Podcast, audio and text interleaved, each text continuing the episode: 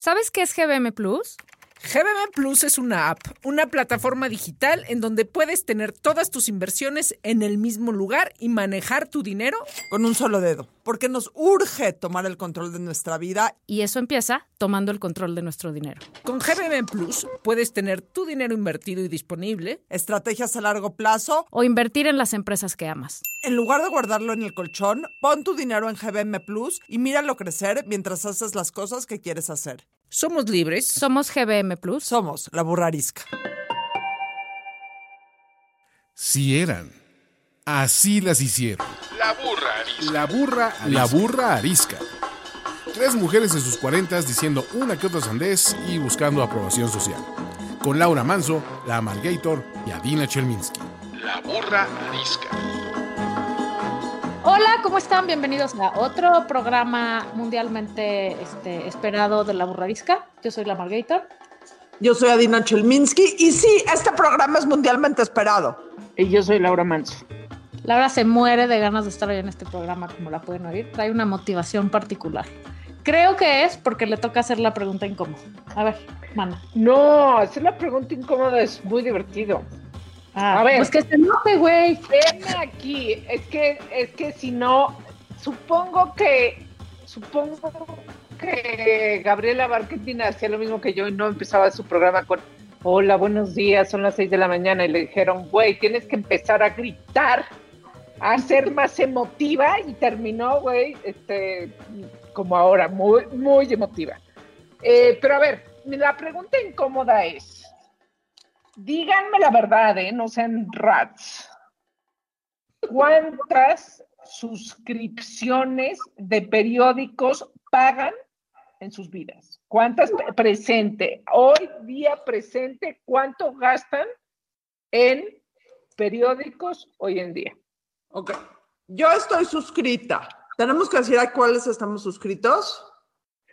Si quieres, o sea, esta es como recomendación, puedes decir este, ya me voy a desuscribir porque no me satisface. O sea, eh, si me estoy suscrita a la alarma en línea, ¿cuenta o ese no lo cuento?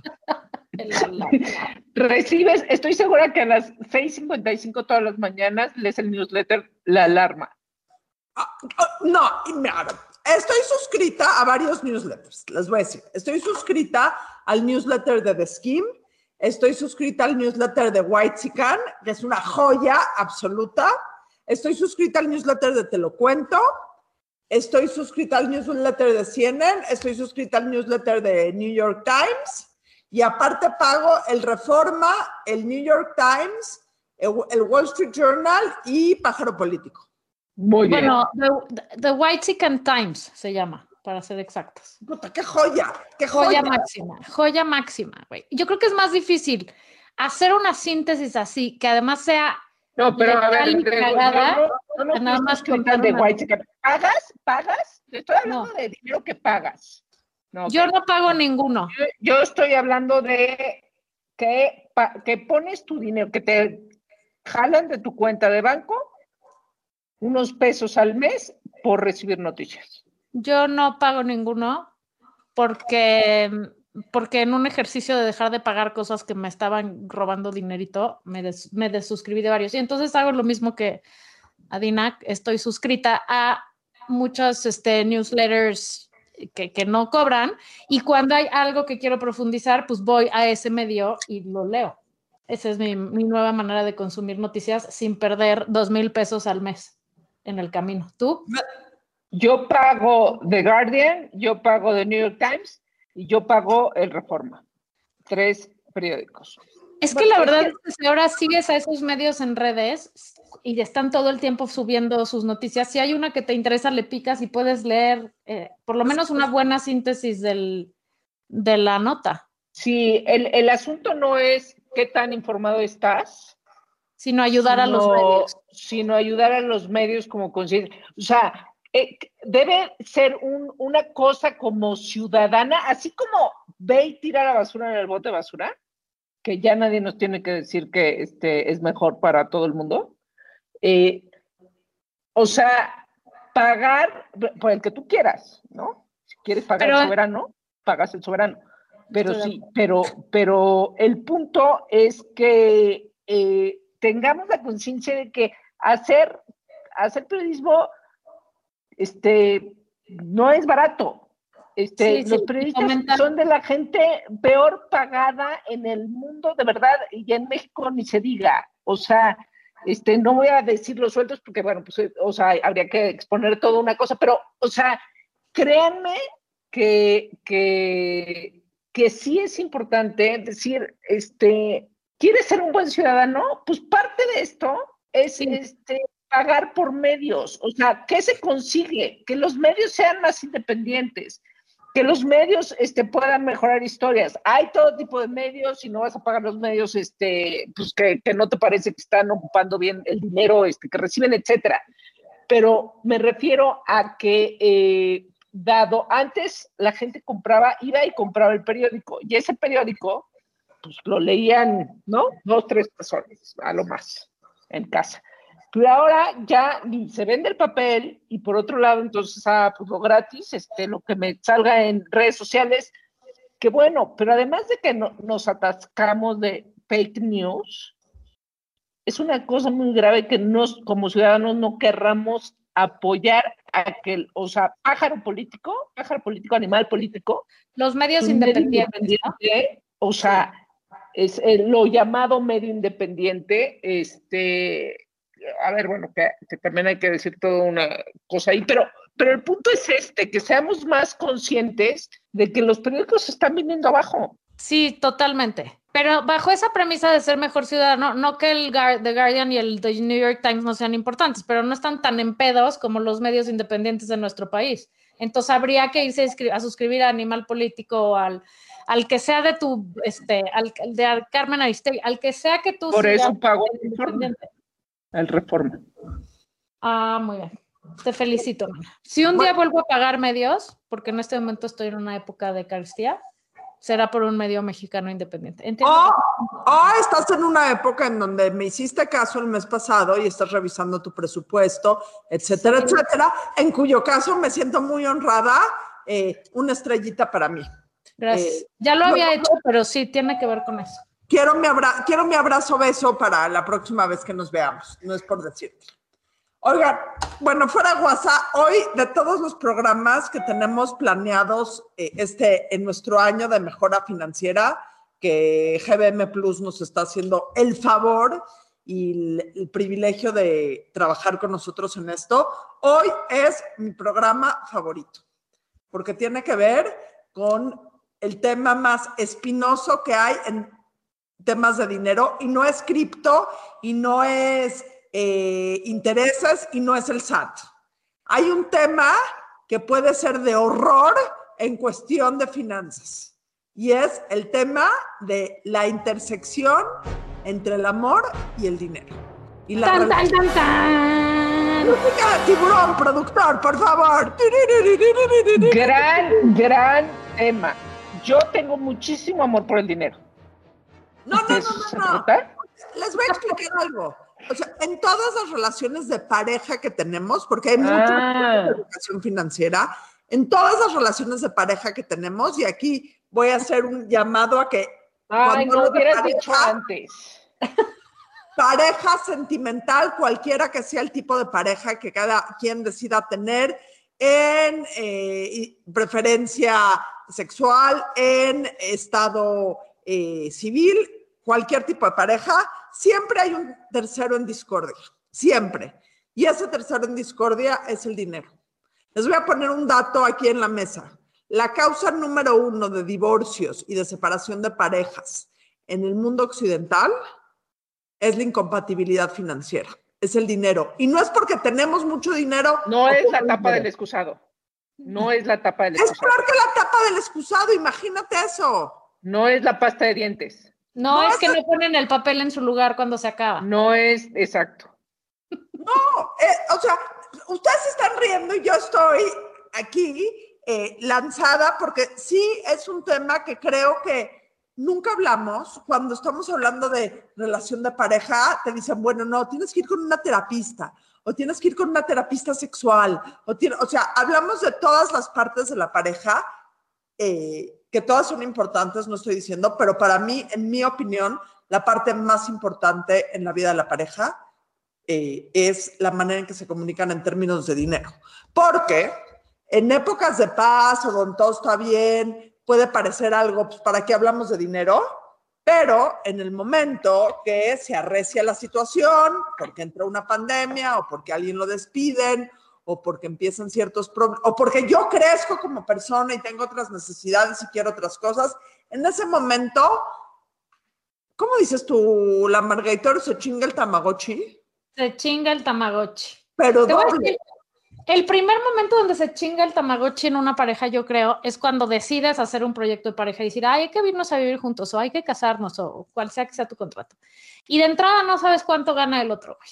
O sea, ¿cómo es posible que hayan tantas señoras que no tienen ni idea cuánto gana su marido? O maridos que no saben cuánto ganan las señoras, pero tienes que saber qué estás aportando a la mesa y cómo se van a usar los recursos. ¿De acuerdo? Te voy a decir, eh, cuando uno se casa con una persona, nos pintan que es el encuentro de dos mundos y la verdad es que es el choque de dos asteroides. Porque yo traigo toda mi historia financiera y traigo todas mis, toda mi andamiaje y maletas de lo que pienso el dinero, como lo manejo en la cabeza. Y me caso con una persona que mi papá siempre bromea, te casas con alguien que ni siquiera es de tu familia. Entonces, tiene, tiene otro set completamente de valores, de traumas, de necesidades, de historia financiera y te unes y lo dijiste ahorita perfecto. Eh, cuando dices vamos a hacer un proyecto de pareja, hablas de todo menos del dinero. Y el dinero en todos los proyectos es lo más importante. Pregunta, ¿cómo va a funcionar este programa? Porque yo tengo muchas dudas. Bueno, a ver, porque les voy a decir nada más una cosa y luego hagan todas sus dudas y hablen ustedes. El, el tema del dinero en las relaciones de pareja es tan importante porque el dinero no es solo el dinero. A través del dinero canalizamos muchísimas cosas que influyen en la vida de pareja. Si es el dinero en cuestión, o sea, tam también es el dinero por el dinero en sí, por las inversiones que hacemos, pero a través del dinero canalizamos temas de control, canalizamos temas de afecto, canalizamos muchísimos temas eh, que pueden caer incluso en violencia económica. Eh, pero incluso, incluso para las parejas que no hay violencia económica o que nada más hay una relación disfuncional en temas de dinero, tenemos incluso en nuestros 40, 50, 30 que empezar a poner el tema del dinero en la mesa eh, de la comida y empezar a hablar eh, entre tu pareja eh, de dinero, entre la pareja de dinero. Ya, ya, ya he hecho mi rollo. Pregunta, ¿en qué momento tiene que uno empezar a hablar de dinero? O sea, el día que conoce a alguien, No. el, el día que... No oyendo. Ay, mana. Cuando te casas, cuando decides, hacer- cuando arrancar un proyecto conjunto de vida. No, no, ¿y qué Conjunto quiere decir- ¿Qué, qué es, qué es? Por eso, ¿qué es arrancar un proyecto conjunto de vida? ¿Qué tal si llevas cinco años con tu novio, novia, novia? Yo creo que de momento que empiezas a, a compartir gastos, o sea, y el dinero empieza a Y ser no parte de- necesariamente va- vas a vivir juntos, entonces nunca, nunca este, hablas de dinero. No, yo creo, mira, yo creo que es algo que varía entre pareja y pareja. Eh, en el momento que le cuentas la historia terrorífica eh, de tu tía, es el, o sea, si ya le contaste la historia terrorífica de tu tía y el esqueleto en el closet familiar, pueden empezar a hablar de dinero. O sea, a lo mejor no tienen que compartirlo si no hay un proyecto conjunto tal cual. Pero, por ejemplo, eh, estás haciendo, tienes una relación sentimental con una persona y no tienes una idea cuánto, si está dada de alta en el buro de crédito o no alta en el buro de crédito y un día te pide dinero prestado, ¿ok?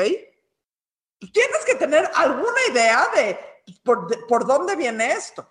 Pero definitivamente, en el momento que decides armar un proyecto de pareja, en ese momento necesitas, eh, necesitas empezar, sentarte en la mesa con lápiz, papel y todo para, bueno, ni siquiera lápiz, con pluma para poner acuerdos en pluma eh, para empezar a manejar el tema.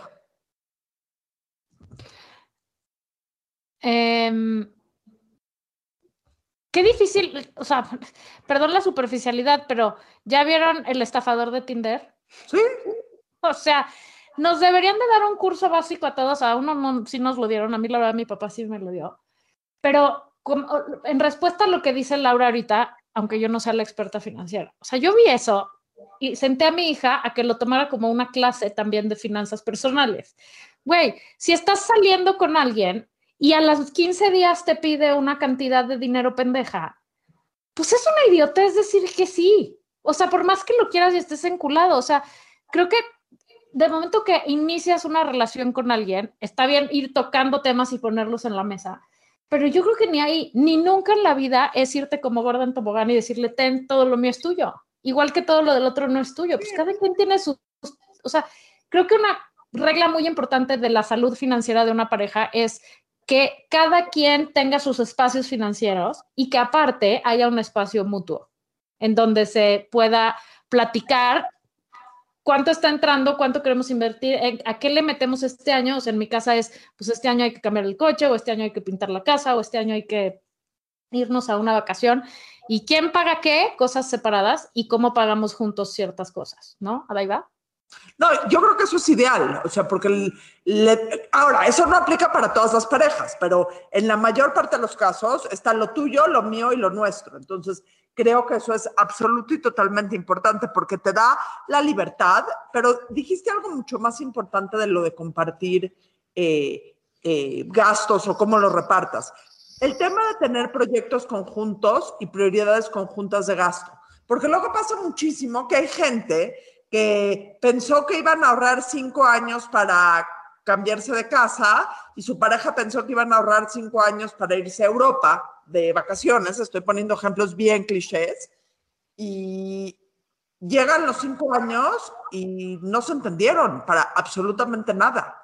Entonces, creo que el punto por el que empezaste es el más importante de todos. El tener y hablar y decir, estos son nuestros proyectos conjuntos, en esto vamos a hablar de manera conjunta. Estos van a ser las prioridades de gasto en la casa. Eh, si mis hijos van a ir a la universidad, eh, los vamos a impulsar a que tomen una beca o no. O sea, todos, en todas las decisiones que tomamos como pareja está inmerso el dinero. Eso es lo, eso es lo cabrón del tema del dinero que en todas las decisiones que tomas como pareja hay un eje financiero. Y que, y que cuando, o sea, como en cualquier otra cosa, es que las finanzas son un gran ejemplo de todo lo demás en una pareja, este, porque funciona idéntico. Cuando no hablas del dinero, cuando no tienes idea de cuánto gana tu marido, cuando no tienes idea cuánto se gasta en tu casa y cuánto cuesta, lo que sucede es que si a tu marido no le está alcanzando, pues puede ser la razón por la que esté de un humor de la chingada o que decida hacer idioteces como robar dinero, porque eso pasa muchas veces, ¿no? O sea, los fraudes muchas veces vienen de gente muy presionada por la lana que no se atreve a decir, yo tengo aquí un caso muy, muy terroríficamente cercano, que no se atreve a decirle a su esposa, no nos alcanza, y entonces empieza a robar dinero de la empresa, ¿no? Porque no vaya a ser que la señora bien se entere de que no le alcanza para seguirle el ritmo como a sus amigas y las fiestas que hacen, ¿no? Entonces, o simplemente genera un hueco de desconexión terrible y de resentimiento y de muchas cosas, ¿no? O sea, saber dónde estás parado en cualquier situación es indispensable para que la relación funcione bien, yo creo. Porque luego ni así funciona bien, entonces si de por sí ya traes ese gap, se complica más la historia, ¿no? A ver, y para, y para ver, por ejemplo, o sea, pero como que yo tengo esta educación o este conocimiento sobre, bueno, las parejas antes se casaban por bienes mancomunados, ahora se casan por bienes separados.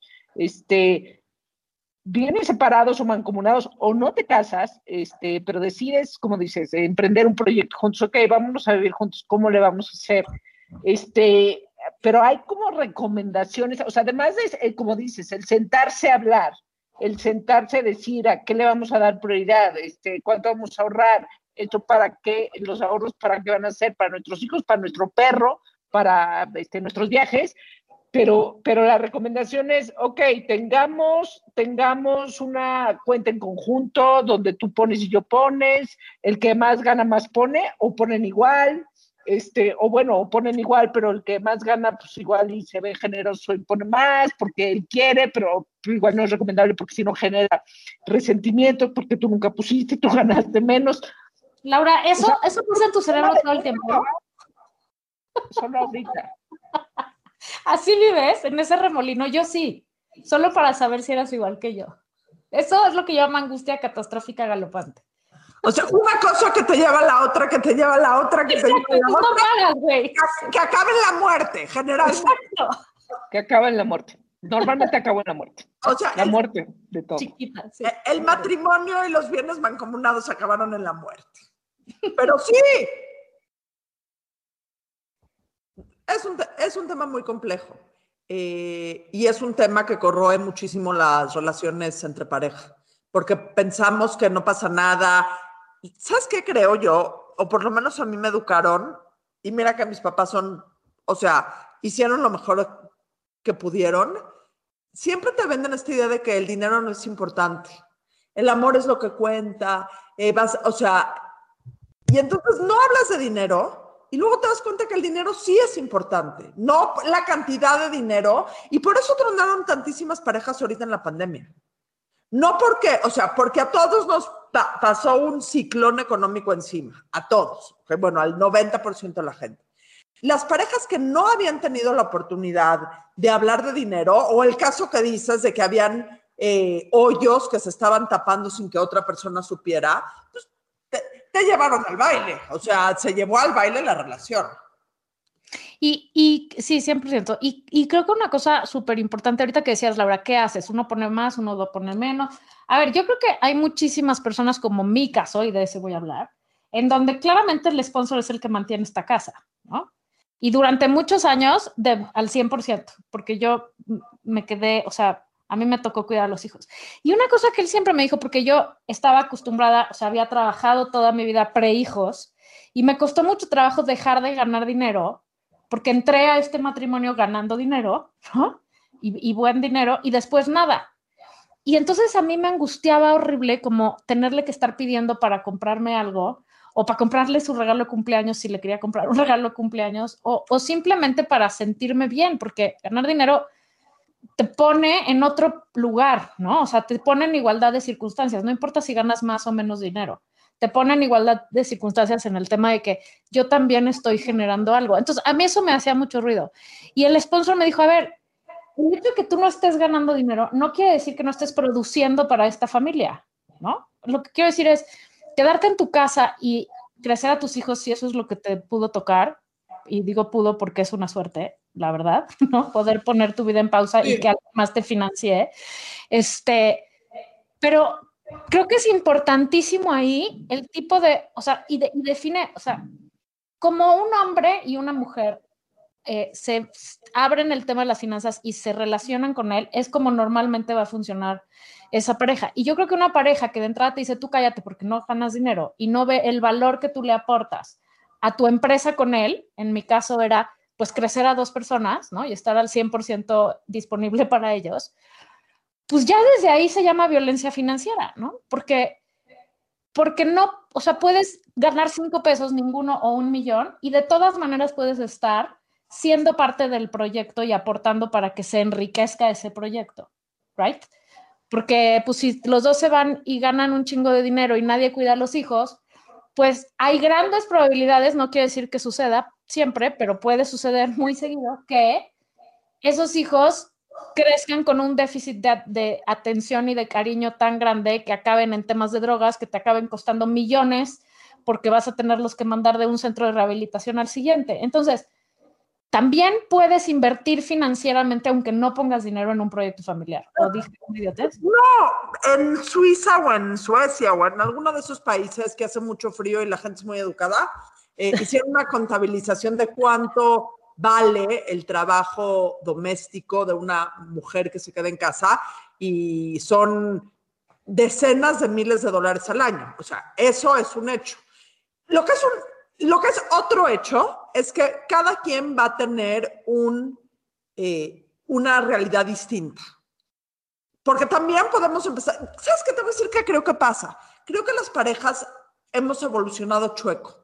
Porque por un lado nos sentimos muy modernos, por un lado sentimos que hablamos de todo, por un lado nos comunicamos con tecnología y por otro lado seguimos manteniendo muchos los mismos clichés del siglo XVIII. O sea, frases como eh, a las mujeres ni todo el amor ni todo el dinero. Cosas de las mujeres como eh, si me da dinero para mantener la casa, le voy sacando un poquito de dinero en la quincena. Eh, y haces tu propio Para quedármelo yo. partes como si yo gano, yo mando, el que, gana, el que gana manda o el que gana más manda. Partes como de las mujeres, si yo gano dinero es para mí y que él mantenga la casa. O sea, hay diferentes situaciones y diferentes eh, realidades, pero, y lo dijiste tú perfecto al principio, la manera en que hablas de dinero es la manera en que hablas de otras cosas. O sea, si puedes tener una buena comunicación financiera, que es la comunicación más difícil que hay, puedes tener buena comunicación en todos los demás temas. Y si la cantidad de dinero que ganas no es la que te hace ser más o menos, ¿no? O sea, empezando por ahí. O sea, la igualdad de circunstancias en una pareja empieza ahí. ¿Qué si los dos trabajan y los dos ganan? O sea, ¿qué ahí qué recomiendas, Adaiba? O sea, o sea, ya entendí toda la base, pero, pero, pero a veces uno dice, bueno, yo quiero reservar esto para mí porque no sabemos si esto va a funcionar para siempre. Ok, hice una lista, evidentemente. Qué raro. qué raro. Estoy súper sorprendida. Eh, entonces, el de papel. Eh, eh, es una, hice una lista eh, con cinco puntos que creo que son fundamentales. A ver. El, primero, necesitamos sentarnos a organizarnos en conjunto con nuestra pareja, en donde tengamos, diría la honestidad, pero creo que la mejor, creo que son dos cosas. Necesitamos asertividad para decir qué queremos y necesitamos humildad para oír qué es lo que quiere la otra persona. Y en base a eso, organizarnos juntos.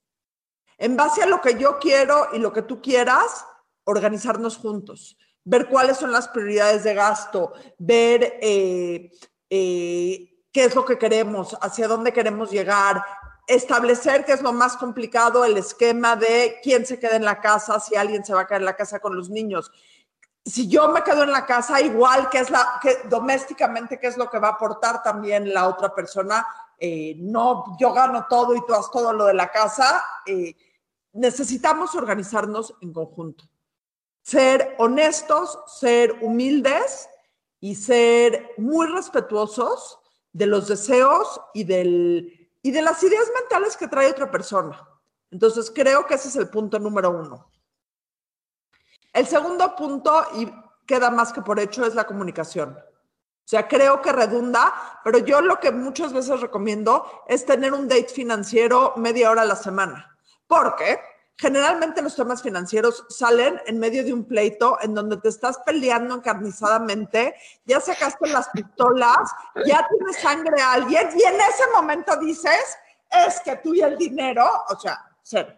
Entonces, Deja esos pleitos ensangrentados solitos, o sea, que sucedan solitos en no su lo independencia. Con dinero. No lo que esos, que esos agarrones sean independientes al dinero. A ver, ¿por qué no todos los lunes a las 7 de la noche tienen tú y tu pareja, o no sé, a la hora que quieran, eh, o sea, no en la cama, no en medio de un pleito, no en la casa de tu suegra, una pareja de, bueno, esta semana tuve que pagar el seguro, eh, ¿cuánto nos, eh, nos, costó el seguro? Oye, ¿tomaremos este seguro o no tomaremos este seguro? fíjate que tenemos un gasto adicional, o sea, hablar de dinero en son de paz y no en son de guerra, porque generalmente hablamos de dinero en son de guerra. Y, o no hablamos de dinero en son de soy el protector y, no, o sea, mi papel de proveedor me impide preocupar a la otra persona, que eso es algo que también le pasa a muchos señores que, aunque ustedes no los crean, algunos de nuestros tres podescuchas son señores. Entonces, si usted es ese señor que nos está escuchando, no, o sea, decirle a su señora, oye, mi reina santa, le tenemos que bajar aquí al, no mames, te la mamaste con tus productos orgánicos este fin de semana en, en, el súper bájale tantito, de qué manera puedes ahorrar, pague el seguro, o sea, todo esto que estás diciendo, Adaiva, hay que encontrar también a veces maneras de, o sea, momentos, como bien dices, de, de dar el update y comprender que mientras, o sea, mientras la persona que provee no, no explique la realidad de la situación, la otra persona no se va a enterar. Y entonces todo va a empeorar. ¿Checaste mi lista? Porque era mi siguiente punto. No, Acá ver. dice, ponerse en los zapatos del otro. O sea, la, ¿De empa- cajón? la empatía solo nace en el momento que te pones en los zapatos del otro.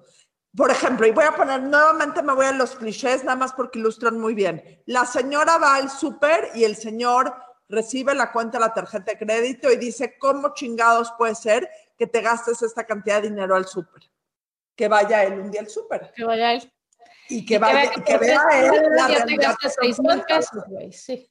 O eh, él está vuelto loco porque tiene que escoger un seguro de gastos médicos y ella no entiende porque no entiende qué chingados, ya escoge uno, eh, ya no, o sea, ya deja de pensar en eso, escógelo tú, empieza tú a aprender. Entonces creo que en el momento que te puedes poner en los zapatos del otro, entiendes la realidad financiera total de la casa, porque generalmente en las casas, y esto es muy normal, o sea, uno hace unas cosas, otro hace otras cosas, otro hace otras cosas. De ahí dije tres personas. Hay tres personas. Se vale ya de tres. Ya- Eso o sea, uno hace una cosa y otro hace otra cosa y ya. Pero eh, hay que ponerse en los zapatos del otro. Oigan, pero hay un terapeuta financiero.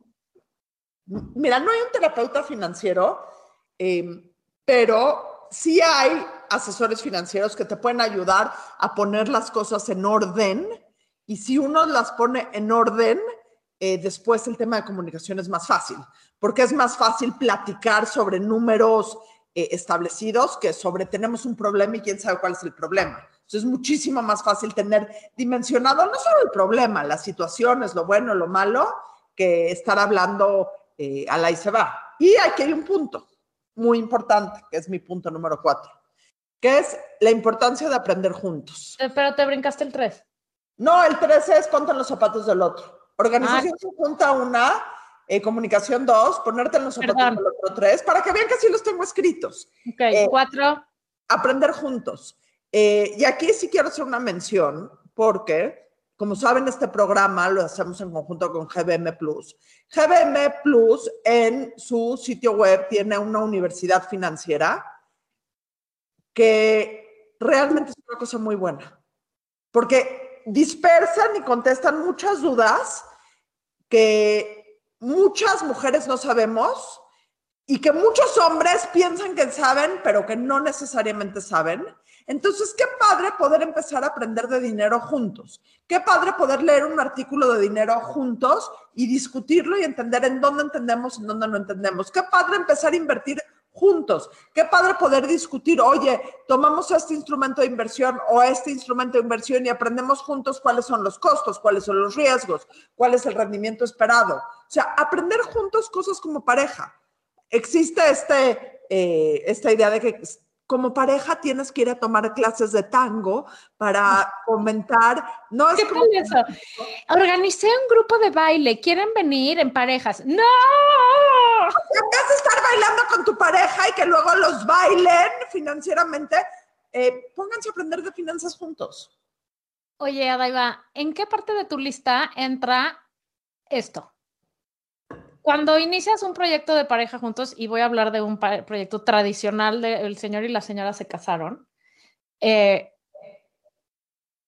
¿en qué, en qué mm, cajón se pone la de el hecho de que al señor le vaya súper bien, gane millones y no haga falta, entre comillas, que la señora trabaje? Y si la señora quiere no trabajar, no le da derecho al señor de prohibirle para nunca jamás emprender algo eh, que quiera hacer para ganar dinero o interesarse en las finanzas que antes no se interesaba. O, o sea, ¿en qué parte de tu lista dice que ya no es 1312? En ninguna, pero ahorita lo voy a agregar porque eh, creo que es un tema fundamental. Digo, y nada más para que lo dimensionemos, eso es violencia financiera. Claro. El Y- impedir el crecimiento emocional, financiero e intelectual de una persona es violencia económica. Y creo que sí entra en tu punto cuatro, porque es seguir aprendiendo a hacerlo distinto como pareja. Y porque a veces al principio puedes decir, ah, yo no quiero trabajar, no me importa, no sé qué, pero luego puede ser que te interese, o luego puede ser que el señor ya no gane tantos millones, o luego puede ser que sí los gane, pero ya no es para, para corretear niños. O sea, las circunstancias cambian y la gente también, y pueden cambiar los intereses, y mucha gente se queda atrapada en eso, en así no era el acuerdo. Entonces, ahora existe el, lo siguiente, ¿qué pasa cuando ya no es matrimonio? Cuando se separan, pero hay hijos de por medio. Y entonces también hay que seguir hablando de dinero, ¿no? O sea, ¿cuántos, ¿cuántos casos hay sobre, claro, mucho tiene que ver los abogados, bla, bla, pero ¿cuántos casos hay, o sea, de eh, muchas amigas divorciadas? Que no me quiere pasar, es que me pasa dos pesos, es que no pagan los seguros, es que no pagan nada, pero es que yo pago todo, pero es que la universidad y, se desentendió. ¿Hay cuántos señores desentendidos? Este, pendejos, ¿no? Yo les diría pendejos. sí, o, si no, o sea, en el momento que las mujeres hagan un switch y, ganen, este, pues no, pues hay mujeres que ganan más que los hombres y se separan quién sabe si esas mujeres quieran darles dinero a sus maridos este, para que se vayan de peda con sus amigos, no sé, o sea, bueno, en fin, pero ese es otro tema. El punto es que cuando, cuando también te separas, sigues hablando de dinero. Claro. Sigues negociando. Pero ahí sí siempre o sea, y entonces, sangre, güey, como dice Adaiva.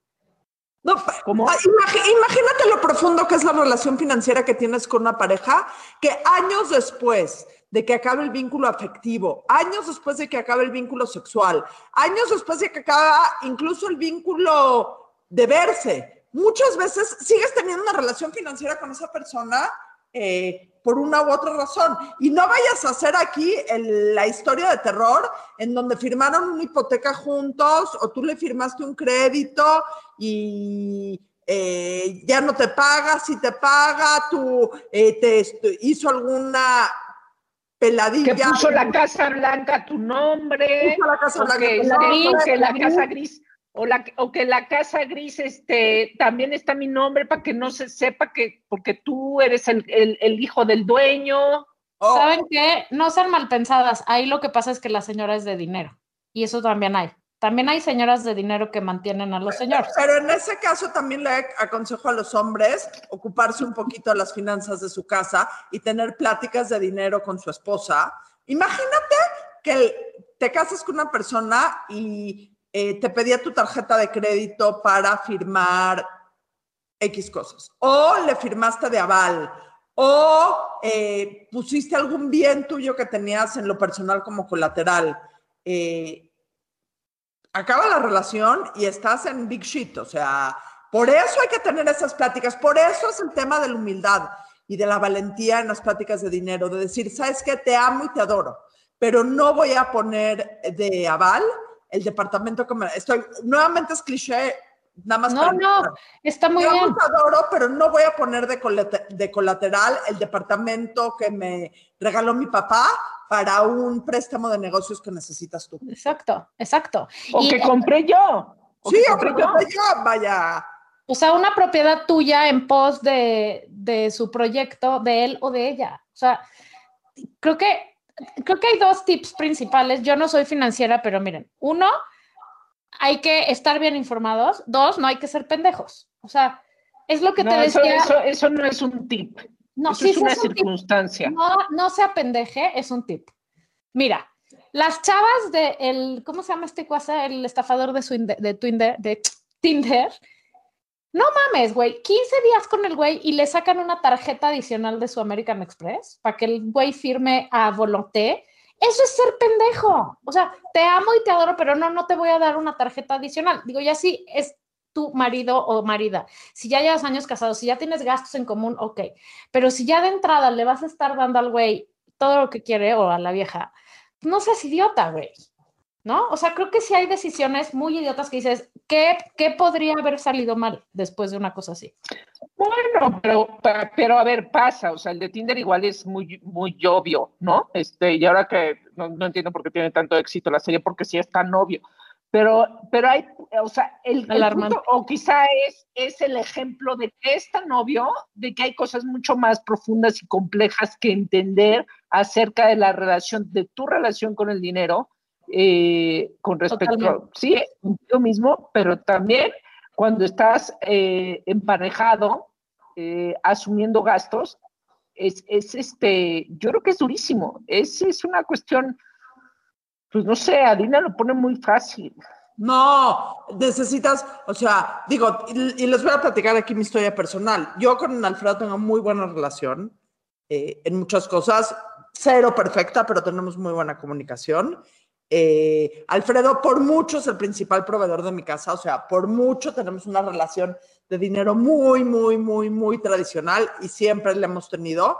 Y a mí me tomó, llevábamos 17 años de casados, la primera vez que le pregunté cuándo ganaba. 17 años de casados.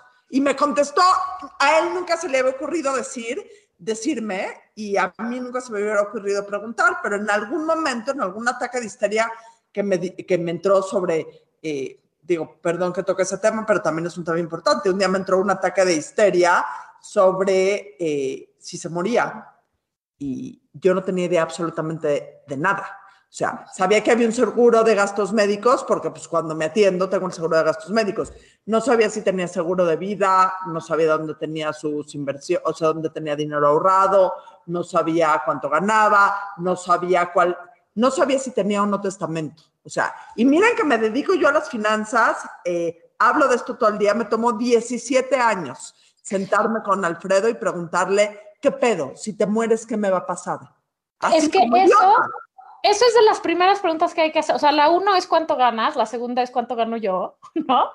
La tercera es qué pasa si nos morimos, qué pasa si no estamos, qué pasa. O sea, es- esa es información importantísima porque tristísimamente miles de veces se mueren las parejas y normalmente el señor se muere antes eh, y las señoras se quedan perdidas, no tienen ni idea, güey, ya no se hacen cheques, pero vamos a usar el ejemplo, no sabes ni hacer un cheque, no sabes hacer una transferencia, no sabes dónde están tus cuentas, no sabes absolutamente nada. O en otra historia de terror, cuando se divorcia, cuando hay mucha lana de por medio y ya se ve venir el divorcio, la asquerosidad que hacen estas personas de cambiar todas sus propiedades a nombre de alguien más y entonces a la hora que hacen el acuerdo de divorcio es pues a michas todo porque estábamos por bienes mancomuna, este, ¿cómo se llama? Separación de bienes y el señor ya no tiene nada.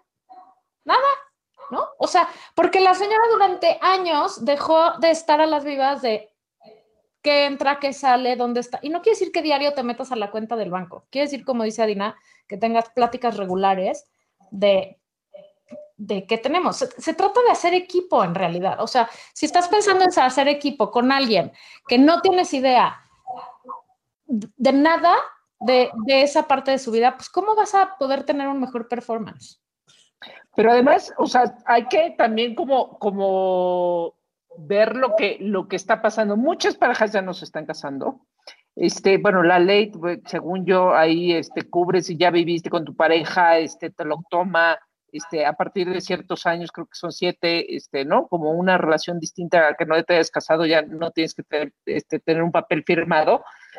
Eh, pero el punto es que si tú dejas de trabajar, o sea, hay, hay una, bueno, eso ya es una cuestión de, de eh, paridad de género, pero tú dejaste de trabajar, él siguió haciendo lana, pero lo que tú gastaste este, e invertiste, La familia. Ya no, ya, ah, ya no es tuyo, no, este, ese, ese es el gran cuento de México, bueno, de México en muchos países, pero no es nada justo, o sea, no está bien. Yo sí conozco un caso que apeló en su, en su contrato de divorcio con unos muy buenos abogados. No sé si se hace por ley, si es una cosa que todo el mundo debería de hacer y no lo hacen porque no saben. No, la verdad no sé los detalles, pero sí sé que esta persona este, que conozco, el cuate le dijo, te voy a dar tanto, ¿no? Y ella le dijo, sí, claro, nada más espérame tantito porque estuvimos casados 25 años. Yo no trabajé ni un día, dejé mi carrera de abogada de lado, en los que si no hubiera dejado de trabajar esos 25 años, hubiera proporcionalmente ganado no sé cuánto dinero. Entonces, aparte de nuestro acuerdo de divorcio, le pidió una indemnización por los 25 años que ella invirtió invirtió, invirtió en la casa, en la familia, en el cuidado de los hijos, güey. Porque sí es cierto, es una puta chamba gigantesca que, Que nadie paga nunca. y que si no sale bien después, te quedas chiflando en la loma, güey. Ajá, Y por- ajá. y por- ahora, también hay que ser muy, muy, muy veraces en algo. La primera plática, si nunca has hablado de tu pare- con tu pareja de dinero, la primera plática que tengas con tu pareja no va a ser como, o sea, se tienen que ir construyendo las pláticas poco a poco. O sea, no es, Claro. "Hola, mi amor, ¿cómo te fue en la oficina? ¿Cuánto ganas? ¿Cuánto gastas? Si te mueres, ¿qué pasa? Porque yo así sí llegué con Alfredo, era, digo, les digo la verdad, un día a las 3 de la mañana me entró un ataque de histeria y me levanté a preguntarle eso. El pobre hombre casi se muere. O sea, literal. Alfredo es un santo, Y güey. tú no, no te puedes morir, primero me tienes que contestar. O sea, y te voy a decir qué hizo. Agarró un papelito, digo, no en la noche, un par de días después, agarró un papelito y me escribió todo en un papel. Y ya, y ya de ahí ha evolucionado muchísimo. Y miren que yo tomaba decisiones y, y, o sea, yo sentía que teníamos una vida bastante pareja en cuestión de dinero, pero era una pendeja. O sea, ni siquiera sabía quién era el albacea de su testamento. Imagínate ese grado. Ni siquiera sabía si eh, tenía un seguro de vida. Ni siquiera sabía si el día que se muriera me iba a heredar a mí el dinero o a mis hijos o una parte y una parte. La verdad es que yo sí quería tener injerencia en esas decisiones. Porque si te estás acostando con una persona, bueno, eh, y compartes la cama con él o con ella, necesitas tener una, o sea, necesitas tener información financiera también. Esa es la vida. Porque- es porque es información todo, o sea, que la finanza y la economía es la base de cualquier sociedad, punto final, ¿no? Ahora, muy importante creo que también decir que en esas conversaciones, en los incisos primeros de las conversaciones, la finanza nunca puede ser una herramienta para ni- manipular tampoco, ¿no? Ni controlar. Y esto va de los dos lados, desde el señor que dice, no, no puedes trabajar porque yo te mantengo y no necesitas nada, o solo te voy a dar 200 pesos y te callas, pero también funciona para el otro lado, porque también conozco personas, señoras, así, que si el marido llega tarde y se empedó, ellas al día siguiente van y firman una bolsa y te lo dicen abiertamente. Ah, no, güey. O sea, como se fue de desmadre y seguro se portó pésimo, pues yo me compré mi bolsa Louis Vuitton. Eso también es violencia financiera. Es una Claro. Es una pendejada. O sea, porque- ¿te vas a desquitar de quién? exacto, te No, estás eso es mal gusto. Eso es mal gusto. Yo me voy de viaje. O sea, que una ¡Que sufra! bolsa qué? Yo me voy, no, yo me voy de viaje e invito a mis amigas. Es como el chiste de que si te encuentras el, el teléfono de tu pareja desbloqueado, en vez de estar espiando si te encuentras fotos, te hagas en chinga una transferencia, güey. No seas pendejo, ¿eh? ¿ves? Entra donde el inciso de no sea pendejo. No, o sea, nunca puedes usar el dinero para manipular al otro en, en ningún sentido, ¿no? Porque ahí, aparte de No, balancear... nunca puedes utilizar nada, o sea, de preferencia, o sea, de preferencia este, reduce tu nivel de manipulación de lo Bueno, que sí. sea. Pero hoy estamos hablando de dinero y de que normalmente el, el discurso es, ay, es que el güey no le paga las colegiaturas del hijo y no, no sé qué. Sí, pero también las señoras a veces lo hacen muy mal, güey, ¿no? O sea, usan, le pegan al güey donde le duele y, y, y no están viendo que eso lo único que va a hacer es generar un círculo sin fin de violencia financiera y de pésima comunicación y de no resolver nada, además. Ahora, mi teoría es esta. Si de todas maneras, porque así es el dinero, va a haber un pedo, porque pues siempre hay Siempre pedo, hay pedos, ¿sí, sí. ¿no? O sea, mejor bajo este esquema de comunicación y negociación, porque el otro representa que sea mucho más grande, mucho más grave y mucho más dañino. Sí, No. total.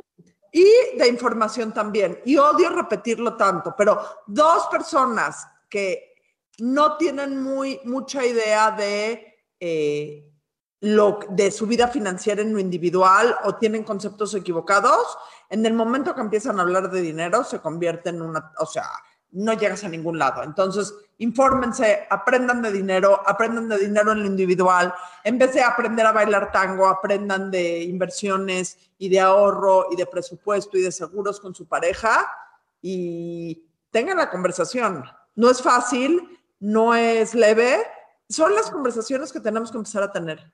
Y por el otro lado, también es gratificante tener un proyecto, por ejemplo, decir, güey, el año que entra, o sea, queremos ir, vamos a poner el cliché horrible, vamos a ir a París, güey, o sea, queremos ir a París, ¿cómo le vamos a hacer? En vez de esperar a ver cuándo nos alcanza, al revés, o sea, trabajar en conjunto por una cosa que las dos personas quieren, el viaje, este, el, coche, el, lo que sea, güey, ¿no? El sillón. Es chingón decir, a ver, necesitamos tanto dinero, ¿cómo lo juntamos? Yo voy a poner mil al mes, al mes y tú diez mil, ¿no? O sea, como ir ahorrando y conseguir algo juntos financieramente es muy satisfactorio también. Muy, Sí, me siento recomendado. Pero hay que empezar por tener conversaciones, sin duda. Bueno, y hablando de conversaciones difíciles, necesito que alguien hoy diga quién tiene ondita. Yo ¿Quién? tengo dos ejemplos de ondita Tengo financiera. ondita yo, ibas a decir. No, ondita financiera.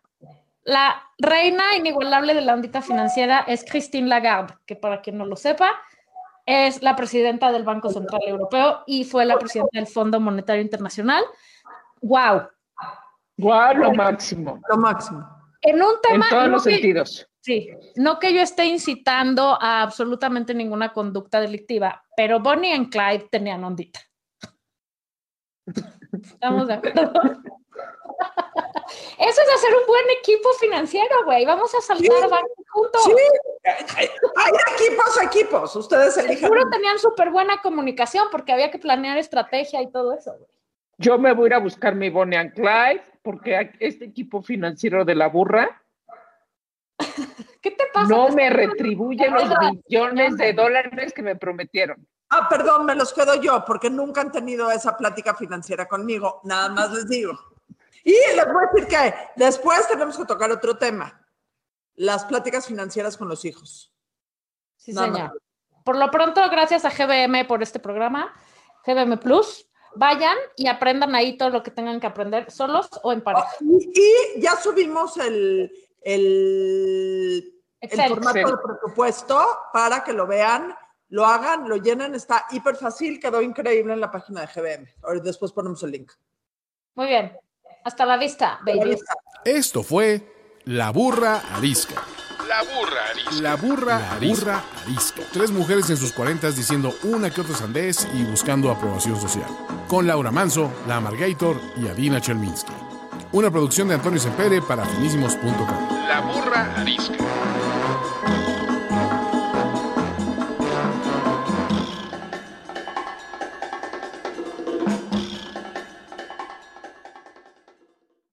Programa fue patrocinado por GBM Plus.